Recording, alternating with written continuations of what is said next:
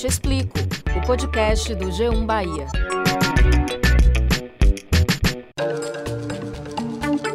Olá, eu sou Valma Silva, editora do G1 Bahia. E eu sou Camila Marinho, repórter e apresentadora da TV Bahia. E esse é o Eu Te Explico, o podcast do G1 Bahia.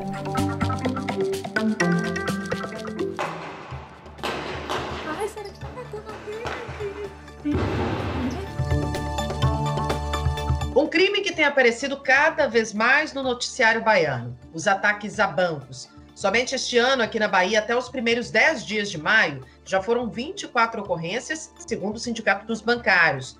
A maior parte delas, explosões de agências e caixas eletrônicos. Isso sem contar os casos que envolvem carros fortes e empresas de transporte de valores mais um ataque a banco na Bahia. Uma agência do Banco do Brasil ficou destruída. Foi na cidade de Ubaíra. A PM informou para a gente que o ataque ocorreu tanto com uso de explosivos quanto com tiros, ou seja, os bandidos chegaram preparados. Desses quase 25 casos, Camila, 12 foram registrados somente em abril, sendo 7 em Salvador. O restante na região metropolitana da capital e também no interior do estado. Agora você imagina que algumas dessas cidades são muito pacatas, mal tem registro de furtos, roubos e de repente a população acorda no meio da noite com barulhos assustadores. O assalto à agência bancária em Campo Alegre de Lourdes, cidade que fica a cerca de 800 quilômetros de Salvador, aconteceu por volta de 11 horas. Segundo informações da polícia, os bandidos armados assaltaram a agência do Banco do Brasil da cidade e, com explosivos, destruíram parte da unidade. É um verdadeiro terror, Valma, e um fator que chama atenção é a forma como essas quadrilhas agem. Além do uso de explosivos, geralmente esses grupos estão fortemente armados com fuzis, metralhadoras. Tudo parece que é muito bem pensado e com bastante cuidado. Eles fecham vias de acesso aos locais do crime, trancam delegacias, fazem reféns, enfim, mostram na prática o que é o crime organizado. Diz, é macaco. Os caras tá de acabo, tio. Alguns pesquisadores do assunto, autoridades policiais, chamam esse movimento de novo cangaço, justamente porque essas quadrilhas promovem o terror nas comunidades onde chegam. E é sobre esse assunto que a gente conversa nessa edição do podcast Eu Te Explico. Os convidados são Sandro Cabral, professor de Estratégia e Gestão Pública no INSPER, doutor em administração pela Universidade Federal da Bahia, professor da UFBA e também tem atuação em universidades da França e dos Estados Unidos. E Guaraci Mingardi, cientista político, analista criminal, mestre pela Unicamp e doutor pela USP. Além disso, atuou como subsecretário nacional de segurança. A gente conversa com o professor Sandro Cabral. Professor, no ano de 2020, o Sindicato dos Bancários registrou aqui na Bahia 17 ataques a bancos. Esse ano, em menos de seis meses, já são mais de 20. Por que esses números têm crescido tanto? A pandemia tem alguma relação com isso? É inegável que é um crescimento, né? Então, não é normal você ter em quatro meses é, um número maior do que foi no ano inteiro. É, a gente complicado você atribuir um nexo de causalidade com apenas esse tipo de, de observação. A gente teria que estar olhando esses números agregados ao longo do tempo, em outros estados também, porque esse fenômeno da explosão não é um fenômeno excluído da Bahia, você tem outros estados também, e a gente pode estar, eventualmente, especulando que há uma, uma relação com a pandemia. Na medida que você tem menos é, atividade econômica, né, o crime para se financiar vai precisar de recursos.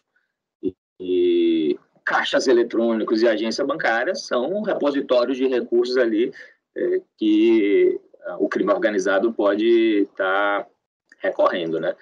Então, você pode atribuir a pandemia, você pode atribuir uma dinâmica de própria expansão do, dessas facções organizadas, né? eventualmente com alianças entre facções locais com facções de outros estados, né?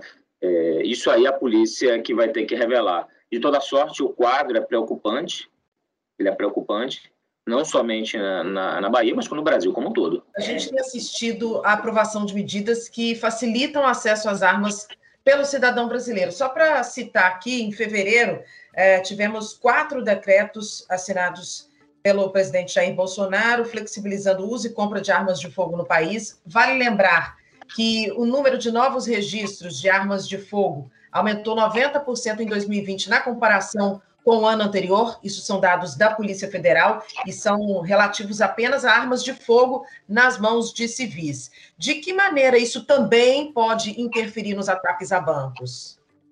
É outro, é outro elo que precisa ser investigado. É, é evidente que uh, o fato da arma existir, a chance dela ser usada é maior do que se ela não existisse. Então, isso é uma questão simplesmente lógica. Se você está armando a população, é, você está armando uma parte dessa população que não sabe manejar, que não foi treinada para isso, a chance dela usar indevidamente é maior. Então, a letalidade violenta, né, ela pode ser simplificada pelo afã dessas pessoas quererem resolver conflitos de forma privada, ao invés de recorrer às instituições do Estado. Esse é um ponto. O outro ponto é que esse aumento de, de, de armas em circulação, ele aumenta a probabilidade do, dos bandidos irem ter acesso a essas armas também, né? Então, as pessoas que têm armas, elas passam a ser alvos de bandidos. E aí, além de terem suas armas roubadas pelos bandidos, podem ser vítimas desse tipo de ação. E tem uma outra questão que é muito preocupante, que é a facilitação da, da, do acesso às armas e as imposições que foram colocadas pelo governo federal para você fazer o rastreamento de munições, o rastreamento desse tipo de arma. Então fica mais difícil você saber como essa arma está entrando, como essa arma está circulando ao redor. Então, esses limites que foram colocados de aumentar o número de armas, por mais que possam ser contestados na justiça, né, e, e são preocupantes. São preocupantes porque isso inspira uh, a criação de uma espiral de violência. Podemos então dizer que o tráfico de drogas está relacionado com ataques a banco? De alguma maneira, esses ataques ajudam a financiar o comércio ilegal de entorpecentes? A gente pode dizer que é bem possível, não pode dizer que é, mas é bem provável, né? Pelo histórico de outros assaltos, de outros crimes que foram investigados, não só na Bahia, mas como no Brasil, né? Onde se detectou a presença de facções organizadas. Então é bem provável que essas organizações elas estejam recorrendo a, ao expediente de, explosão de caixas eletrônicos, de agências bancárias, para se financiarem, seja para comprar mais armas, seja para financiar é, compras de drogas, para poder eventualmente ter um, um, um maior lucro depois, né? Então, no fundo, a questão de buscar recursos para fazer investimento em outra atividade que é mais lucrativa, né? Sandra, eu queria que você avaliasse a atuação das forças de segurança no combate a esse tipo de crime. Porque, por um lado, é, nós temos né, a Polícia Militar, a Polícia Civil, mas há também é, a questão do Exército, porque essas quadrilhas utilizam explosivos e autorização para explosivos parte do Exército parte de uma falha de várias autoridades quando o assunto é explosão a banco? Sem dúvida, Camila. O, o crime não é atribuição de uma única força policial. Você tem, no caso da Bahia, uma complicação que é geográfica, né? É, a Bahia é um estado, é um estado de passagem, né? faz a conexão entre o Sudeste e parte do Nordeste, um estado vasto, com muitas estradas, é, com muitas cidades pequenas, né, com, com pouco efetivo policial, isso torna é, os custos para o crime organizado é, bem menores do que o benefício de fazer a ação. Então, no fundo, no fundo, a ação do crime é uma relação benefício menos custo. Então, isso é uma questão geográfica do estado da Bahia, que ocorre em outros estados também, mas aqui é um estado gigante. Segurança pública é, é uma questão de gestão compartilhada. O sucesso no combate ao crime ele parte da integração entre forças policiais. No Brasil, a gente tem um sistema um pouco anacrônico, com duas polícias se espelhando, Polícia Civil e Polícia Militar, com, com, com, atribuições diferentes, mas que em muitos momentos elas têm, é, de overlap, né? elas, elas se confundem, né? ambas têm operações especiais, ambas têm unidades de inteligência, ambas têm unidades de, de, de, de investigação. Então, é, as coisas acabam se confluindo. O Exército, ele também está nesse, nesse meio. O controle de explosivos, não somente do, do explosivo, mas dos artefatos, né? Não é só a banana de dinamite, é o fio ali, né? Que você está tendo. É o, esse, essa cadeia de fornecimento, ela precisa de maior controle. Nos anos 2000, nós vimos um fortalecimento da economia brasileira que impulsionou o surgimento de estruturas bancárias, mesmo nos lugares mais distantes. Isso pode ter, de alguma maneira, estimulado o crescimento desse tipo de crime? Eu não tenho dúvida disso. Né? Você aumentou a quantidade de alvos, você, você aumenta a atratividade do, do mal feito. Né?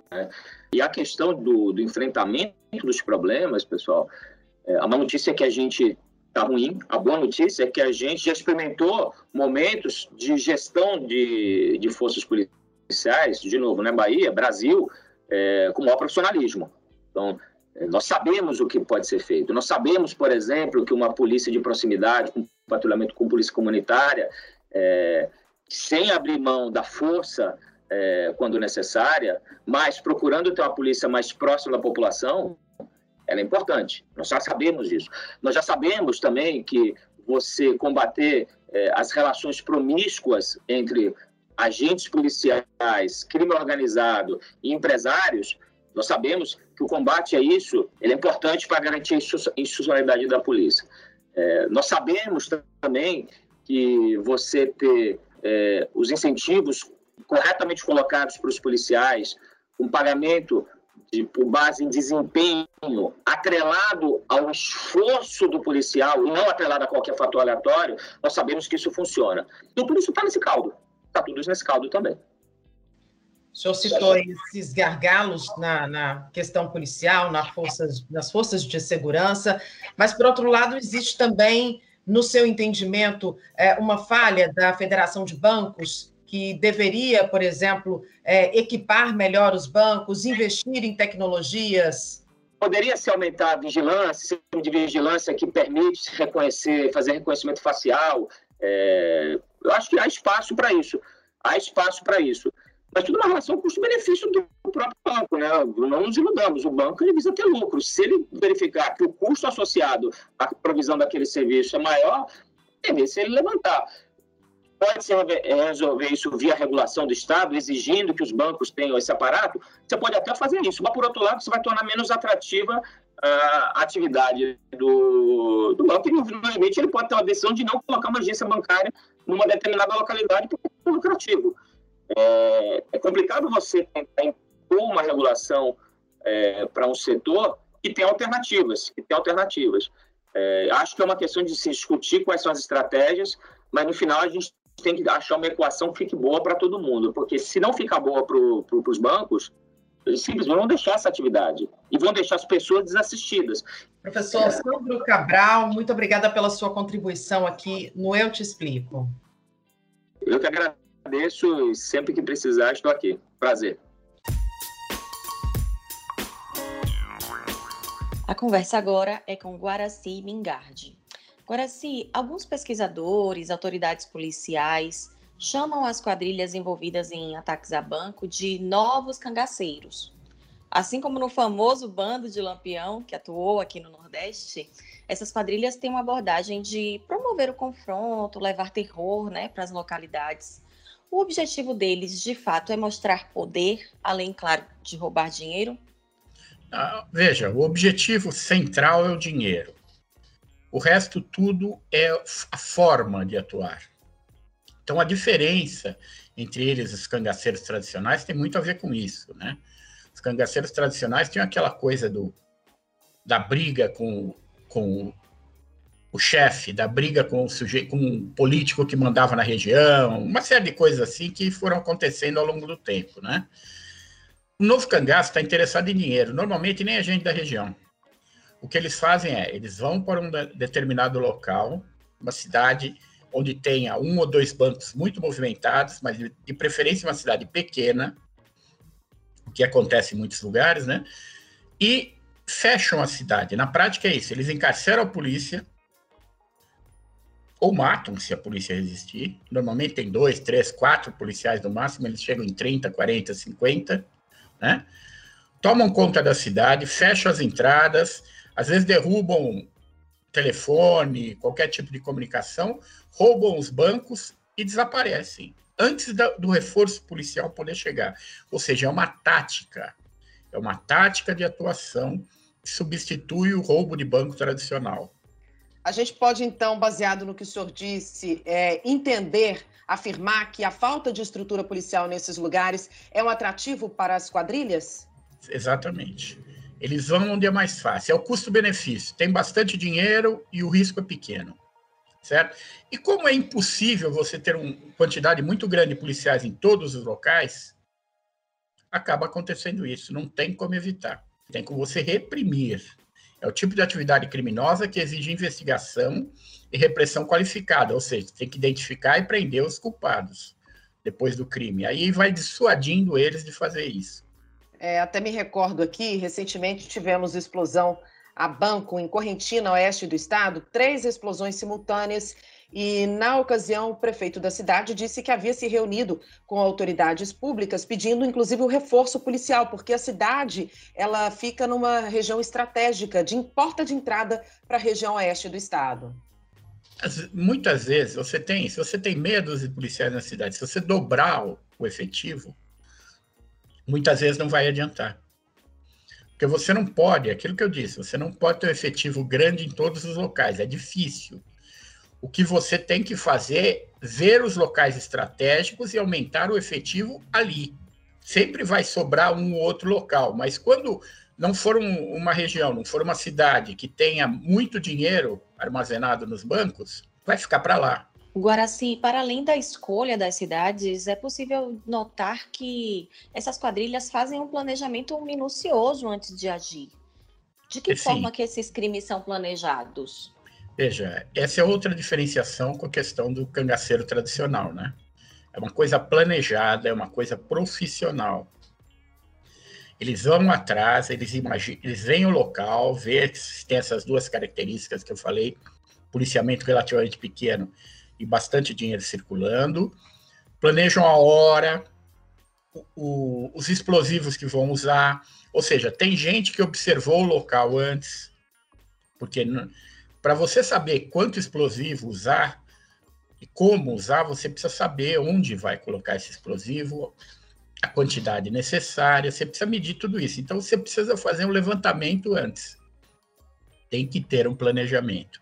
Eles planejam tudo. Muitas vezes tem casos que eles desaparecem com os carros roubados, mas eles saem da estrada, vão para uma estrada vicinal, às vezes saem dali de avião, certo? Porque tem muitos muitas fazendas com pequenas pequenos campos de pouso, né? Saem dali de avião, ou então eles desaparecem mesmo no meio do mato, em pequenos grupos, um grupo para cada lado, para dispersar o trabalho policial também, o que é difícil de fazer. E vale lembrar que muitas vezes esses assaltos acontecem de madrugada, ou seja, cidades pequenas que têm pouca estrutura policial e os ataques ainda pela madrugada, o que dificulta ainda mais, porque é mais fácil a rota de fuga. É, veja, muitas vezes acontece, o mais comum é acontecer no amanhecer. Ainda quando eles vão fugir ainda está escuro, mas na prática a polícia ainda está dormindo. Se você faz um planejamento bom, você sabe que a polícia do, do estado troca o efetivo em determinada hora. Então, digamos que a polícia do estado faça é, tenha turnos de 12 horas, então é 12 por 36 que falam, né? A troca de turno é às 8 horas da manhã. Então a ideia é que aquilo aconteça no horário que está trocando turno, está indo todo mundo embora. Os que estão indo embora já foram embora, os que chegaram nem chegaram direito ainda. Então você pega a polícia estadual no contrapé. O que se pode fazer para combater isso, como eu sempre digo, como eu já disse aqui, é investigar. Aconteceu, você tem que centrar esforços ali para investigar e identificar os criminosos e prender eles, e assim dissuadir o resto. Não há como você manter um enorme grupo de policiais no estado inteiro. Se identificar e prender os líderes, aquilo dificilmente acontece de novo. É possível afirmar que os ataques a bancos têm ligação com grandes facções criminosas? Quem são esses grupos? Quem são essas pessoas que atacam os bancos? Bom, primeiro, deixa eu, vou deixar uma coisa bem clara. Eu não gosto do termo facção criminosa. Facção é parte. Tem lugares que você tem uma organização criminosa só. Caso de São Paulo. São Paulo tem uma organização que é o PCC. Certo? Então, é, são organizações criminosas. Agora, nem sempre esses ataques estão ligados a organizações criminosas, mas boa parte das vezes estão, porque eles precisam de armamento e efetivo. Isso você consegue como? Não é qualquer quadrilha que tem o armamento necessário consegue juntar todo aquele pessoal no sigilo, sem ninguém ficar sabendo. Para isso, eles se utilizam das organizações criminosas. Então, na maior parte dos casos, as lideranças são membros das organizações criminosas. Mas isso não significa dizer que a organização praticou o crime. Ou seja, aquela quadrilha que pertence à organização praticou o crime e a organização vai ficar com parte do dinheiro, certo? No passado, o que se via muito eram os sequestros de gerentes, funcionários, até dos familiares de pessoas que trabalham em bancos. Hoje, o mais comum são as explosões em caixas eletrônicos, agências. O que causou essa mudança de comportamento? É exatamente a capacidade de fazer a coisa. Eles têm, veja, eles optam pelo mais simples. E o mais simples inclui só um, só um crime, que é o ataque ao local e a explosão, né? Já no caso, quando você sequestra a família do gerente, por exemplo, para ter acesso às coisas, então você. A ação começa algumas horas antes. Então o risco de ser pego aumenta. Não é, to, não é sempre que você tem informação suficiente para fazer as duas coisas. E não é sempre também que você sequestrar a família do gerente, o gerente sozinho vai conseguir abrir para você tudo. O senhor deixou bem claro aí que é muito importante que seja feita a investigação. Estamos lidando com especialistas no crime, mas a polícia também tem especialistas, equipes de inteligência, cada vez mais acesso a recursos como câmeras, GPS, enfim. Pelo visto, não está sendo suficiente, né? O que, que precisa ser feito para evitar esses ataques a bancos? Precisa mudar a cabeça da polícia. Polícia Civil tem que voltar a ter como prioridade a investigação, não as ações não tiroteio, não operações, eles têm que voltar a investigar. Então você tem toda essa capacidade técnica, porém você não tem os investigadores que você tinha antes. Você não tem tantas pessoas dedicadas à investigação que tenham informantes, por exemplo, porque muitas vezes você tem a, a imagem toda, mas você não tem como comparar porque aquele indivíduo nunca foi filmado. Agora, se você tem um informantes no meio policial, você passa aquela foto, eles vão dizer, ah, esse é o Zezinho, esse é o Paulinho, esse é o Joãozinho, qualquer coisa. Certo? Essa, isso é necessário. Você tem que ter o um policial que investiga e que tem acesso a informantes no meio criminal. Investigação de crime contra o patrimônio se baseia muito em duas coisas, que são os arquivos de modus operandi que é o arquivo que mostra como as quadrilhas agem, que as polícias não têm, normalmente não fazem, e o informante. São as duas coisas, o informante e os arquivos de modus operandi. Tá? O modus operandi é, identifica como aquilo é feito, porque uma quadrilha, quando uma coisa dá certo, ele vai repetindo sempre o mesmo modelo. Nós vamos ter grandes crimes, como no Novo Cangaço, que acabam não sendo apurados e não são apurados porque ninguém investiga da forma adequada. Você tem poucas pessoas dedicadas a isso. A maioria está fazendo, está vestindo uniforme, então, ou seja, prestou concurso errado, né? Porque se quer vestir uniforme, farda, prestar esse concurso para PM, e está vestindo uniforme e partindo para operações, em vez de investigar. Vamos investir na investigação. Mas sabe por que não se investe? Porque os governos acreditam que Quanto mais a polícia aparecer, melhor, porque dá a impressão que está tudo funcionando. Então, eles investem mais na parte ostensiva da polícia, a polícia que aparece mais, e não na parte que fica por trás e deveria aparecer menos, que é a parte que investiga e que organiza a inteligência. Muito obrigada por colaborar com o nosso podcast, por trazer tantas análises a esse assunto que requer muito mais debate, muito mais discussão. Eu que agradeço o convite.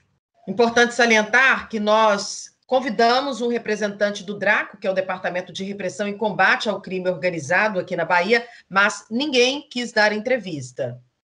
Pois é, Camila, eles se limitaram a dizer em nota que a polícia faz incursões e levantamentos em diversos pontos da capital e também do interior, e que detalhes sobre os casos não estão sendo divulgados para evitar interferência nas apurações. A você que nos acompanhou até aqui, muito obrigada e até a próxima edição do podcast Eu Te Explico. Obrigada e até lá. Eu te explico. O podcast do G1 Bahia.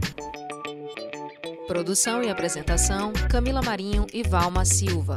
Edição: Márcio Souza. Coordenação: Danuta Rodrigues. Gerente de jornalismo: Ana Raquel Copete.